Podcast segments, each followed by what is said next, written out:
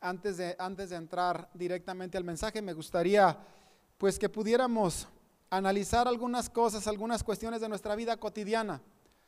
Me he dado cuenta o he estado yo en reuniones y yo quiero invitarte a que si tú también has estado en reuniones donde la gente a veces sin darnos cuenta, pues expresamos nuestras ilusiones, porque son eso solamente ilusiones. Y lo he escuchado a lo largo de mi vida, a ilusiones en el sentido, ahí te va, ¿de qué clase de ilusiones? La gente a veces cuando se reúnen, a veces nos da por meternos en temas como, ¿de qué te gustaría morirte? Ay, no, pues a mí me gustaría de esta forma, a mí me gustaría de esta, pero quiero decirte que a veces no consideramos, o, ah, no, a mí me gustaría no enfermarme de esta cosa. Tenemos muchos miedos, tenemos muchas ilusiones y creo que cuando Jesús les decía que, que, iban, que iba a morirse, creo que la gente eh, consideraba esto como algo ligero, como, ah, pues nomás está platicando, no, no, no va a pasar. Y quiero decirte que hay una realidad. Hay cosas que todos sabemos, pero no sabemos cuándo y cómo van a pasar. Nos vamos a morir, nos vamos a enfermar, vamos a perder cosas o, o personas o, o objetos que consideramos de valor, pero no sabemos cuándo ni de qué forma va a suceder esto. Y eso es muy importante que lo consideremos de una manera seria. Al ser humano nos encanta soñar, nos encanta ilusionarnos, pero todo que no me duela mucho, o que no padezca mucho, o que no me avergüence mucho. Pero no sabemos, realmente no sabemos. Y hay algo, creo que Jesús dentro de las muchas cosas que quiso enseñarnos al venir a este mundo, fue también a, estar esperando cualquiera de todas las posibilidades, porque no sabemos cuál de todas estas va a suceder. Y no quiero crear una, una atmósfera de negatividad, sino simplemente ser realista, que seamos muy realistas, pero también, porque también así como hay un realismo de que pasan cosas tristes, de que pasan cosas que al ser humano le, le desaniman el vivir, también hay muchas cosas lindas, poderosas y que llenan de energía al ser humano y que también en esta noche yo quiero que, que volteemos a ver. San Juan 20:15 dice de esta manera, antes de orar quiero, quiero leerte este pasaje y luego quiero invitarte a que hagamos una pequeña imaginación, ya que nos gusta imaginar, somos una gente muy imaginativa. Quiero leerte esta parte que está en San Juan 20:15. Jesús ya está resucitando, Magdalena va a la tumba, y tiene este encuentro, ya se había encontrado con los ángeles, pero ahora le toca tener contacto con Jesús. Y Jesús le pregunta, apreciada mujer, ¿por qué lloras? Le preguntó Jesús, ¿a quién buscas? Esta parte quiero, quiero invitarte a que imagines la escena, no, no solo de, de, de aquello que estaba aconteciendo en aquel momento, sino de todo lo que había ocurrido en el corazón de esta mujer. Esta mujer tenía un maestro, un maestro todopoderoso, un maestro que se la sabía de todas, todas. Alguien en quien podía tener todas sus expectativas, todos sus sueños, todas sus ilusiones. Y de pronto, aquella persona le dicen, está muerto. Ya no está, ya no existe. Como algunas personas han perdido a algo o a alguien y te dicen, no, al principio no la puedes creer, pero ya para ese día ya habían pasado varios días. Entonces ya a, lo mejor al primer instante dices, no, no, es que no la puedo creer que haya perdido esto. Ya sea una persona, ya sea una cosa material, incluso tu salud, cuando te dan un diagnóstico terrible, dices, no, no, es que no la puedo creer. Pero ya habían pasado días y aquella verdad tan poderosa se estaba convirtiendo en una realidad innegable. Y darte cuenta de ya tener, ya, ya tu, tu conciencia o tu entendimiento humano, estarse, estarse resignando a una realidad y estarte de alguna manera diciendo, pues creo que aquí ya no hay más que buscar, de un de repente encontrar y decir, aquí está, sigue vivo, sigue contigo, está cerca de ti. No quiero, no, mira, créeme que cuando te platico esto y cuando lo estuve imaginando, me lleno de escalofrío y esto es a lo que te quiero llevar esta noche. Esta noche quiero invitarte antes de orar a que pienses en esas cosas o en esas personas que has perdido, y, pero el darte cuenta que alguien, en, alguien, por ejemplo, un niño o una persona cuando va hacia, por ejemplo, hacia Estados Unidos, me, me ha tocado esa tensión. Y cuando alguien te llama y te dice, no te preocupes, aquí está conmigo, ya, ya lo tenemos aquí, ya está aquí. Te da una paz, te da un descanso, te da una seguridad, como no tienes la menor idea. Y, de igual manera, yo quiero invitarte a que volteemos a ver eso que has perdido, a esas personas que has perdido y que Dios te diga, ¿sabes qué? No te preocupes, aquí están conmigo, yo aquí los tengo. Créeme que tu expectativa, tu, todas esas cosas, no quiero imaginarme cómo, bueno, la verdad no alcanzo, es la palabra, no alcanzo a imaginarme cómo aquella mujer con un sueño muerto totalmente, totalmente desesperado, algo tan sobrenatural y tan impactante como el decir, aquí está contigo, sigue presente, sigue presente. Y todo lo que les dije es real. Todo lo que les dije es real, así como Dios dice que todo, todo, todas esas promesas, todas esas verdades de Dios siguen reales. El darte cuenta de te quité esto o, o no te permití que mantuvieras esto porque te quiero enseñar otra cosa. Todas esas cosas producen en nuestro corazón un renacer un encontrarnos con lo eterno, con lo sobrenatural. Si tú puedes imaginarte, si tú puedes en esta noche, en este momento, imaginar que Dios te diga, aquí está conmigo, yo lo tengo, no te preocupes, yo tengo el control. Con ese, con ese espíritu y con ese sentimiento quiero invitarte a orar esta noche. Vamos a orar conscientes de que Dios tiene, tiene en, en sí, en sus manos, eso que a ti tú lo considerabas una pérdida o lo considerabas algo que ya no estaba contigo. Quiero invitarte a que oremos con esa expectativa. Padre maravilloso y bueno, primero que nada te alabo porque sigues aquí con nosotros y luego por tu palabra hermosa, verdadera, fiel, cabal, que cumples cabalmente lo que tú has dicho que iba a suceder. Señor, yo te agradezco porque en toda pérdida, en toda tristeza, en todo dolor, tú tienes el control. Tú nos enseñas a que pongamos todas nuestras temores, dudas, angustias en tus manos. Padre, enséñanos a, a, conectar con esa verdad mientras pasamos por circunstancias, pues que muchas veces no soñamos y no quisiéramos que pasar pero que tengamos presente en esa hora que tú eres fiel y que tú eres cabal y que tú nos vas a responder cuando pasemos o cuando estemos en dificultades oscuras y complicadas. Muchas gracias, bendito Dios, por cada persona que esta noche está recibiendo esta verdad de tu espíritu y esta verdad de tu palabra. En el nombre de Jesús. Amén. Ahora, quiero invitarte a reflexionar más sobre este asunto. Todos en algunos momentos de nuestra vida sufriremos porque nadie le gusta el sufrir, pero es una realidad innegable. Todos sufriremos cosas que nos harán decir, ¿y ahora qué? Todos pasaremos tiempos de incertidumbre, todos. Y quiero invitarte a que consideres esta verdad. Tomé una cita bíblica que se encuentra en Job 2.9, cuando Job está pasando precisamente por un momento de incertidumbre. Y hay dos situaciones o dos circunstancias que desgraciadamente en el ser humano son muy frecuentes. Y es, como iglesia, creo que Dios dio la palabra y también dio, la, dio la palabra, pero también dio las como las, las situaciones o las alternativas para que la persona pudiera tener un panorama más amplio de las cosas. Job ya se encuentra enfermo para, para estas alturas y en, ese, en, esa, en esa expectativa, pues de alguna, de alguna manera era un momento de oscuridad para él. Y al estar en esa situación, en vez de, tenía cerca de él a su esposa, y en vez de encontrarle una palabra de esperanza, escucha lo que le dijo. Sin embargo, el 8, dice Job sentado, perdón, me equivoqué, te había dicho que en el 9, pero vamos, a irme un poquito más al 8.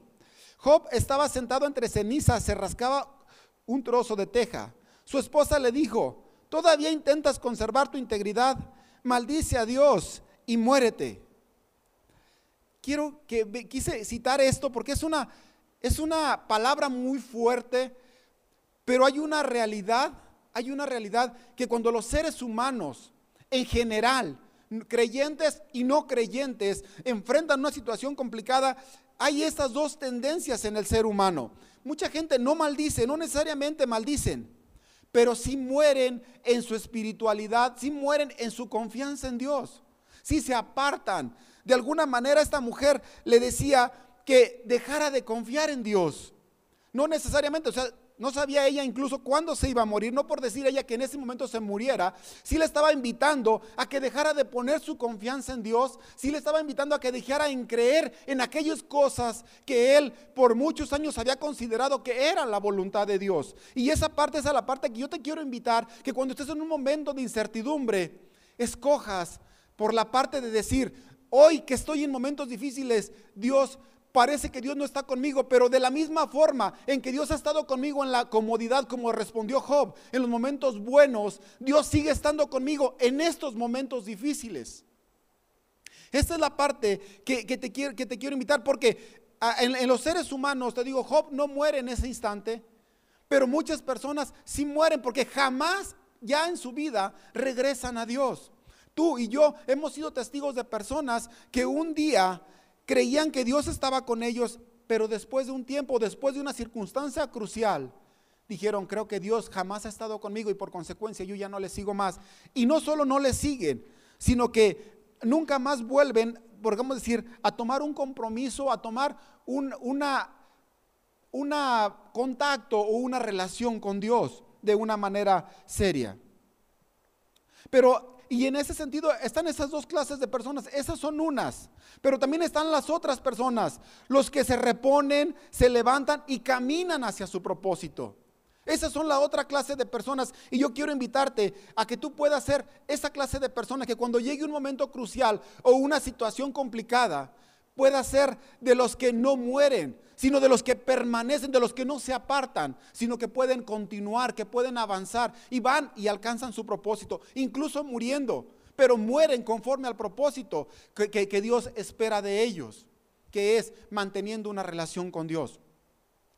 La Biblia menciona en Tesalonicenses 5:23 que el ser humano está compuesto de tres elementos. Y en ese sentido, porque muchas de estas, estas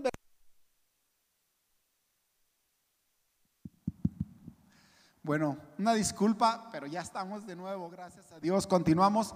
Y te digo, mucho de esto tiene que ver el, el, hecho de que una persona se aparte o que una persona continúe o permanezca, tiene que ver con el ser conscientes de estas tres verdades.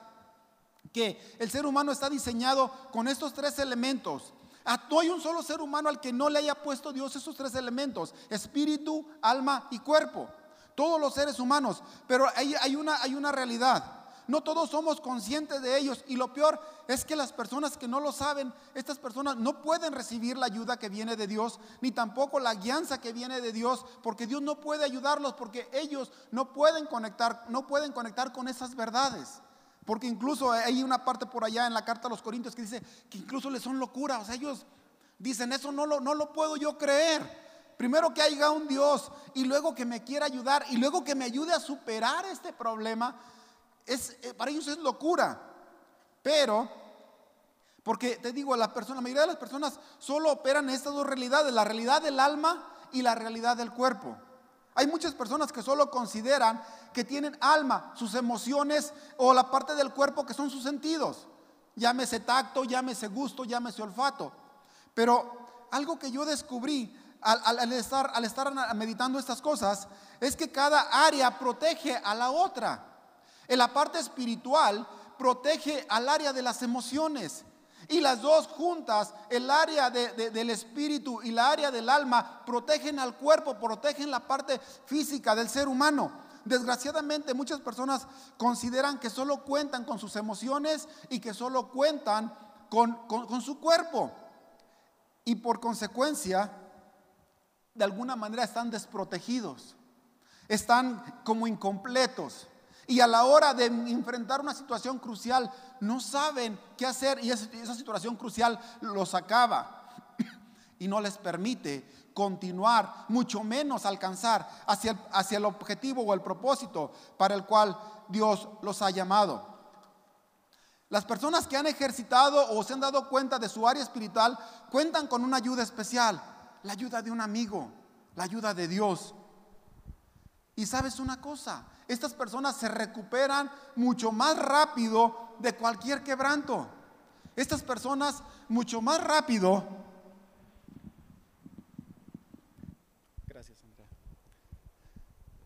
estas personas mucho más rápido se recuperan y vuelven nuevamente a la vida, incluso no solo a, conectarse con lo correcto de Dios, sino incluso vuelven a ser felices, vuelven a disfrutar la vida que Dios les va regalando.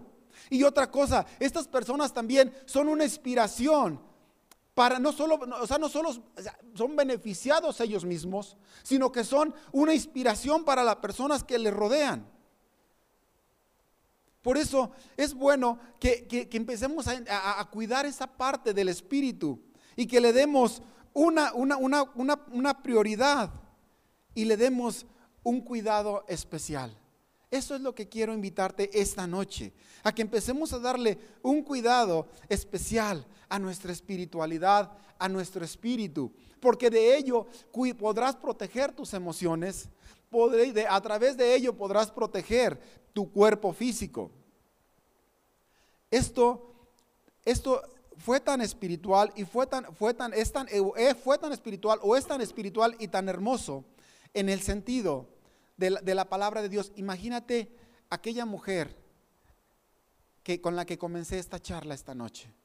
Aquella mujer, el no solo saber que Dios era bueno, sino el poderlo sentir tan, tan de cerca como un papá, como, un, como alguien que te quiere mucho y que está cerquita de ti.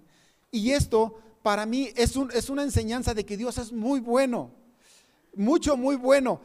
Mira, tan bueno y, me impactó tanto cuando, cuando leía yo, porque yo había leído muchas veces este pasaje, el pasaje de, de, de, de Tesalonicenses 5:23, que dice, y todo vuestro ser, en la versión Reina Valera, y todo vuestro ser, espíritu y alma y cuerpo, se ha guardado irreprensible.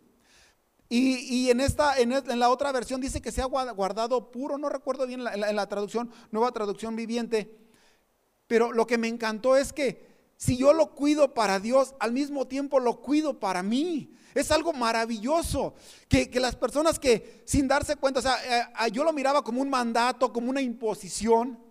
Y cuando me doy cuenta, Dios, tú parece que me estás mandando que me cuide. Al cuidar mi espíritu, al cuidar mi alma y al cuidar mi cuerpo, me estás pidiendo que me, que, como que me ame más. Y al mismo tiempo, al amarme yo, estoy agradando a Dios. Estoy amando a Dios. Y, créeme que me hizo amar más a Dios, decirle, Dios, no solo eres bueno, eres buenísimo, eres hermoso. ¿Por qué? Porque es espectacular cuando te puedes meter un poco más con Dios o te puedes dar cuenta más de las verdades de Dios. Dios te quiere sano y Dios te quiere vivo y Dios te quiere alegre porque de alguna manera tú le representas y Dios es todo eso y mucho más. Ahora otra cosa, las mujeres y los hombres espirituales de forma inconsciente o de forma consciente le dicen a Dios cuando están en un momento crucial y no se apartan. ¿Sabes qué es lo que le dicen? Enséñame, quiero seguir adelante. Eso es algo que, yo no lo había considerado porque a veces estamos ante, ante una oscuridad de una situación donde no sabemos qué seguir cómo seguir. Y yo quiero invitarte a esto porque creo que esta, esta va a ser una palabra para mí. Cuando me enfermo, yo soy cliente de las enfermedades últimamente, desgraciadamente, pero yo no lo había visto porque cuando estás en enfermedad o estás en una dificultad, hay incertidumbre. Pero creo que es el momento para decirle a Dios, Señor, enséñame, enséñame, quiero seguir adelante. Quiero seguir adelante hacia mi propósito. Y quiero, hablando del amor de Dios, Jesús mostró empatía por la mujer que le iba a ungir el cuerpo y se ha encargado de hacernos saber que Él nos ama. Dios se ha encargado de hacernos saber que Él nos ama. Hay cantidad, no solo de yo no quiero usar la palabra promesas, sino realidades, porque yo creo que yo no estoy en tiempo de promesas, yo estoy en tiempo de realidades, porque es mi tiempo que me toca vivir y es mi tiempo en que me toca ser ese testigo a las personas que me rodean. Y yo no puedo decirle, pues mira, ya cuando me muera Dios te hará aquella promesa, porque yo las he visto ahora, aquí y ahora. Y te digo, Dios es tan bueno que ha dejado en su palabra cantidad de circunstancias que sucederán cantidad de circunstancias que sucederán a aquellas personas que deciden hacerle caso. Y una de esas realidades, cuando tengas una pérdida, en Proverbios 14, 24, 16 dice así, dice así, siete veces cae el justo, pero vuelve a levantarse porque Dios está con él. Eso es lo maravilloso. Entonces, si tú has tenido una pérdida, si tú has tenido una dificultad o te encuentras ahorita, quiero decirte que Dios dijo esto, pero es una realidad. Si tú te aferras a Jesús, si tú te aferras a Dios, Dios te va a volver a levantar donde te encuentres, porque esa es una verdad de Dios. Otra cosa, y esto, esto me encantó, porque yo también como tú he perdido seres queridos. Y Lucas 20, 38 me hace recordar algo. Dice, para Dios todos viven. Para Dios no están muertos, no están extraviados, no están fuera de, fuera de lugar. Dice Dios, yo los tengo. Usted tranquilo, y usted tranquila, yo los tengo para mí. Todos viven para Dios, todos viven. Y en los momentos en que esté esa oscuridad o esas circunstancias, yo quiero invitarte a que puedas voltear. Y, y, saqué yo dos nada más. Saqué yo dos nada más. Pero hay muchas, incluso me atrevería a decir que hay cientos de verdades de Dios que se pueden cumplir hoy Simplemente, si tú te atreves a usar esa, esa, esa, fe o esa actitud llamada, llamada espiritualidad, de creerle a Dios, de confiar en lo que Dios dice, es verdad. Ahora quiero invitarte en esos momentos difíciles y en esos momentos de dificultad, algunas cosas que te pueden ayudar, son como herramientas que te pueden ayudar en los momentos en que te encuentres en oscuridad, en que te encuentres en una situación complicada. Y quisiera invitarte a que puedas eh, tomarlos en cuenta cuando llegue una situación complicada. Lo primero es quiero invitarte a que guardes silencio. Y cuando, cuando te invito a que guardes silencio, no me refiero solo a que hables, sino que a tú mismo luches por acallar todas esas voces. Porque créeme que cuando estás en una dificultad, lo que te van a sobrar son voces. En estos días que yo pasé por la enfermedad, me venían a la mente todas las voces que decían de la gente que le entuban, de la gente que le pasa esto, de la gente que le pasa aquello, todas aquellas voces. Y gracias a Dios por su palabra, porque me quedé con unas partes de la palabra y, y, luché por acallar todas aquellas voces. Fueron mis compañeras, la palabra de Dios fue mi compañera en este proceso que estuve pasando. Y en muchos momentos, cuando lograba acallar todas estas voces, créeme que podías pasar más fácilmente las dificultades. No que desaparezcan, sino que las puedes pasar más fácilmente. Otra cosa, busca con fe. Busca, y cuando me refiero a busca con fe, busca con expectativa, conforme a como Dios es. Y Dios es bueno. Aunque estés en la peor circunstancia, cuando en una ocasión que tuve un dolor exageradamente fuerte de los últimos que me han pasado, yo estaba expectante porque yo sentía en qué momento me voy a desmayar, en qué momento este dolor me va a noquear. Y yo dije, ¿qué iré a descubrir? ¿Qué iré a descubrir? Porque tenía mi expectativa en Dios. No te voy a decir que estaba feliz, que estaba cómodo, pero estaba expectante. Y eso es a lo que yo quiero invitarte. Cuando estés en una dificultad, está expectante. Porque Dios en ese momento puede mostrarte cosas que tú ni jamás has incluso soñado. Porque es un momento de enseñanza, es un momento totalmente nuevo para ti es totalmente nuevo. Por eso es momento de decirle, Dios, enséñame, porque quiero seguir adelante. Porque si tú has entendido que eres hijo de Dios, si tú has entendido que Dios es tu papá, tú tienes un propósito que cumplir en esta tierra. Y Dios no te va a dejar, si tú quieres alcanzar ese propósito sin que lo alcances, Dios te va a ayudar a que llegues a ese propósito. Pero vas a requerir ese elemento o ese motor llamado espiritualidad, conexión con tu espíritu. Hay una, hay una cosa que quiero animarte por lo cual te invito a que cuides esa espiritualidad. A lo largo de las generaciones siempre ha sobrevivido un grupo o un remanente de personas que han mantenido viva la llama del Espíritu y han sido luz para cada generación en la que viven. Las personas espirituales de esta iglesia, escúchame, esto, esto, esto, esto creo que es, es vital. Las personas que, que son espirituales de esta iglesia son la luz para nuestra ciudad. Son los encargados de generar una atmósfera de espiritualidad en nuestra ciudad. Y esto, quiero, quiero, aunque hay un precio que pagar, porque no quiero negar esa realidad. Hay un precio que pagar y quiero hablarte antes de cerrar esta charla de ese precio que hay que pagar, pero que vale la pena, porque hay cantidad de promesas para las personas que están dispuestas pues a voltear a ver ese precio, pero que dicen, no me importa, yo, yo, yo quiero eso. Porque las personas que son espirituales sé que están entendiendo esto. Y las que no, en su momento lo van a ir entendiendo. Cuando Jesús sube o cuando Jesús no está, les, les da una instrucción después de haber resucitado y les dice, no se vayan de Jerusalén. Y esa parte es la parte que a veces los espirituales como que sufren o sufrimos. Porque mira, pero, pero tú tienes un privilegio. Y, en ese sentido de sufrir o de estar en esa inquietud, voy a usar la palabra inquietud, quiero decirte que hay muchos motivos para seguir haciendo lo correcto si tú eres de los que han entendido la espiritualidad. Jesús les pidió, Jesús estaba rodeado de miles de personas. Era un, era, era un líder, era un maestro con miles de personas. Pero cuando él dio la instrucción, pocas personas fueron y se metieron a un lugar a esperar aquella promesa. Solo 120 personas. A veces nos cuesta trabajo decir, pero la iglesia se llena, la iglesia está llena de personas. Pero si tú eres un ser espiritual, si tú ya entendiste el valor de la espiritualidad, tú eres un agente que genera la atmósfera. Porque aquellas 120 personas probablemente no volvieron al campo a cuidar su ganado. Probablemente aquellos pescadores ya no volvieron a la pesca o aquellos sembradores por aquel tiempo se fueron más bien a estar esperando aquella respuesta. Estas personas, las personas espirituales, probablemente no tengan las mismas ambiciones que los demás.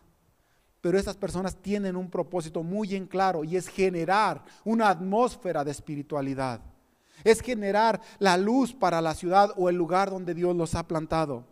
Aquellas 120 personas fueron las encargadas de continuar el legado que Jesús dejaba. Y probablemente, te digo, probablemente ah, es, impresionante de alguien que, tenía miles de seguidores, pero también al mismo tiempo era un honor el poder ser de aquellos 120. Ya ahora, para cerrar en este tiempo y ahora. En estos días en que nuestro mundo está lleno de, de tantos deseos para esta tierra, tanta materialismo, urgen personas espirituales. Y urgen más en las iglesias, porque en la iglesia se promueve la espiritualidad, se promueve la búsqueda de Dios, se promueven los valores de Dios. Se urgen personas que generen una atmósfera de espiritualidad en los hogares, en las familias. Urgen personas espirituales que generen una atmósfera en las colonias o en la ciudad. Urge esta clase de personas. Si tú eres de esta clase de personas, yo te invito a que si te has preguntado y ahora que cuando, cuando decidas decirle a Dios, Señor, enséñame, quiero seguir, vendrá o generarás una atmósfera de espiritualidad, una, una atmósfera de una confianza y una reconexión en Dios. Eso es lo que se genera cuando la persona puede decirle a Dios, enséñame en un momento crucial. Porque sabes una cosa, creo que pueden venir muchas cosas o vienen muchas cosas cuando las personas entienden el valor de la espiritualidad.